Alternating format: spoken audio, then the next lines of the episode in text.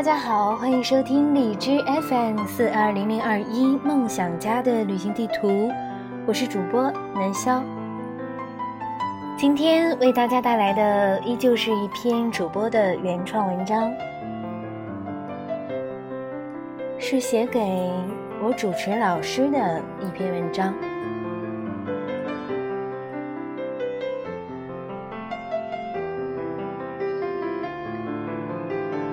如何来介绍你呢？是英俊潇洒的男主持人，还是浓眉大眼、可爱的小浣熊？我的主持老师曹一坤。说起来，你已经是我第三个主持老师了，不过也是我唯一一个还有联系的主持老师，因为我感恩于你。而你时常记挂着我，就这么简单。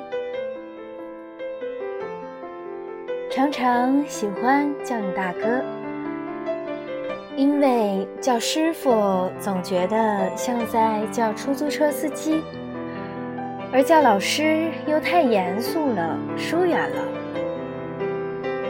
认识你是在两年前，也是在这个春暖花开的季节。在鸽子姐的介绍下，约了几次，才终于见上。我还记得第一次见你，既忐忑又期待。你戴个帽子，穿的也挺日常的，让我准备个自我介绍和一段稿子。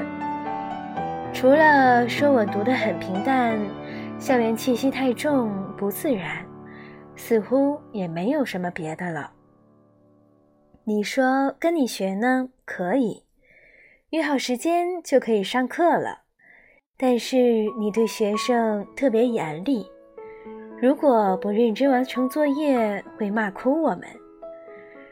如果心理承受能力太差，就不要跟着你学了。最后还说不收我学费。那一年我读大学三年级。在我最颓废的时候，也是最无助的时候，恰好你出现了。也许你根本不知道当初这个机会对我来说到底有多重要。其实早就想过出来接商演、做主持，但只是想想。当时单纯的因为喜欢。喜欢展示自己，喜欢被关注，想要更多的平台。可是爸爸在大三那年的寒假，连话都没留一句，就匆忙的离开了。他的离开，狠狠的推了我一把，将我推进社会，不是单纯的为了挣钱。只是为了想告诉妈妈，我有能力挣钱，不要担心我。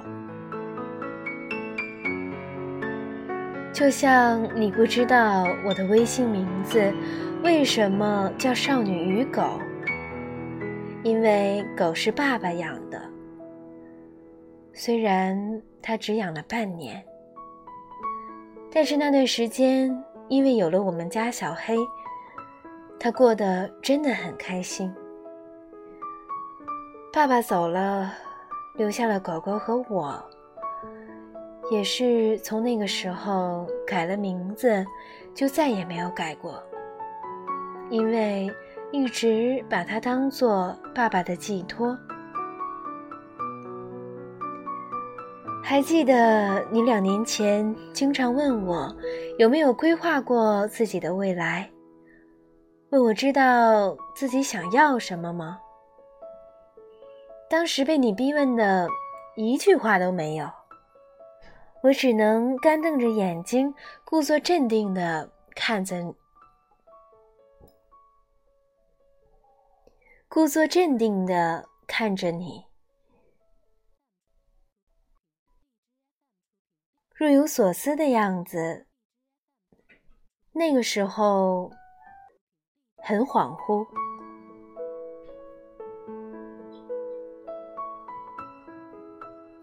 想过吧，但是从来没有认真的想过，因为还没从温室里花朵的角色跳出来，仿佛天塌了一般。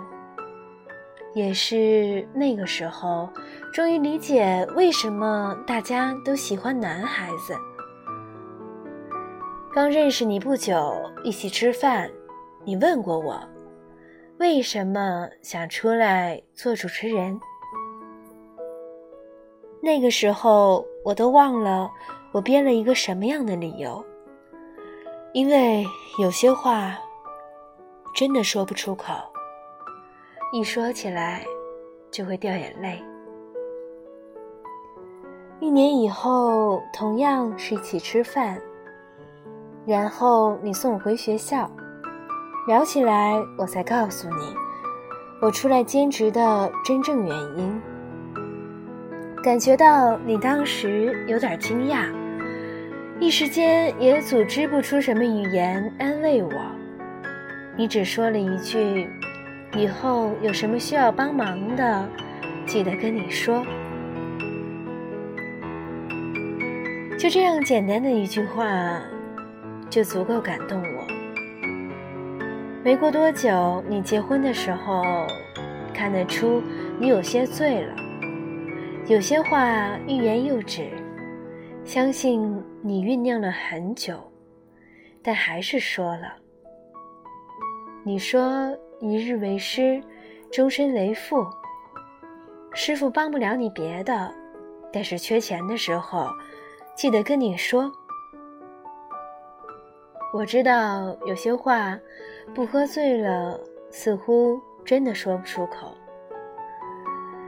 眼泪在眼圈里打转，师生之间一个温暖的拥抱之后，我积极地投身到考研的备考当中。你确实不像别的老师，生怕我做了别的职业。你更像一个家长一样，为我考虑更长远的路，支持我做一名医生。况且，你徒弟也没有给你丢脸，以优异的成绩考上了最想学的专业。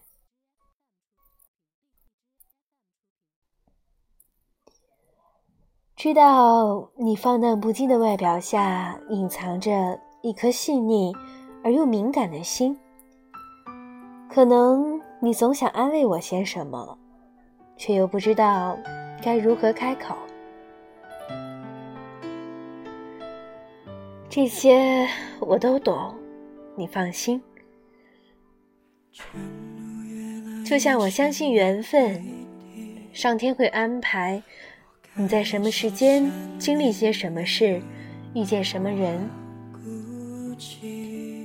爸爸注定不能陪伴我一生，而你又在恰当的时间出现，陪我走过一段成长之路。感恩之心一直不溢于言表，忙起来之后也很少去找你上课了。但是我一直都默默的关注你的动态，偶尔问候几句，是师生情，也是友情。希望余生我们的关系可以继续这样平淡的维系下去，也希望我可爱的老师一直幸福平安。不能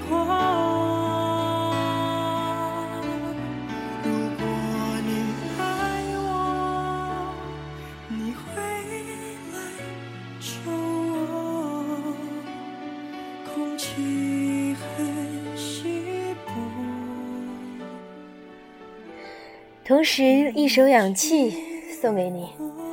也是我在写这篇文章的时候一直单曲循环的音乐，因为有的时候我写东西的时候，呃，必须要听一些什么，恰好听到这首音乐的时候有了灵感。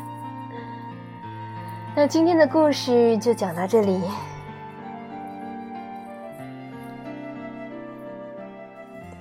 也希望我可爱的老师可以实现他的愿望，可以瘦成一道闪电，是吧？你的徒弟在远方观望着你。好了，那今天的节目呢，到这里就结束了。您现在正在收听的是荔枝 FM 四二零零二一梦想家的旅行地图，我是主播南潇，各位晚安，好梦。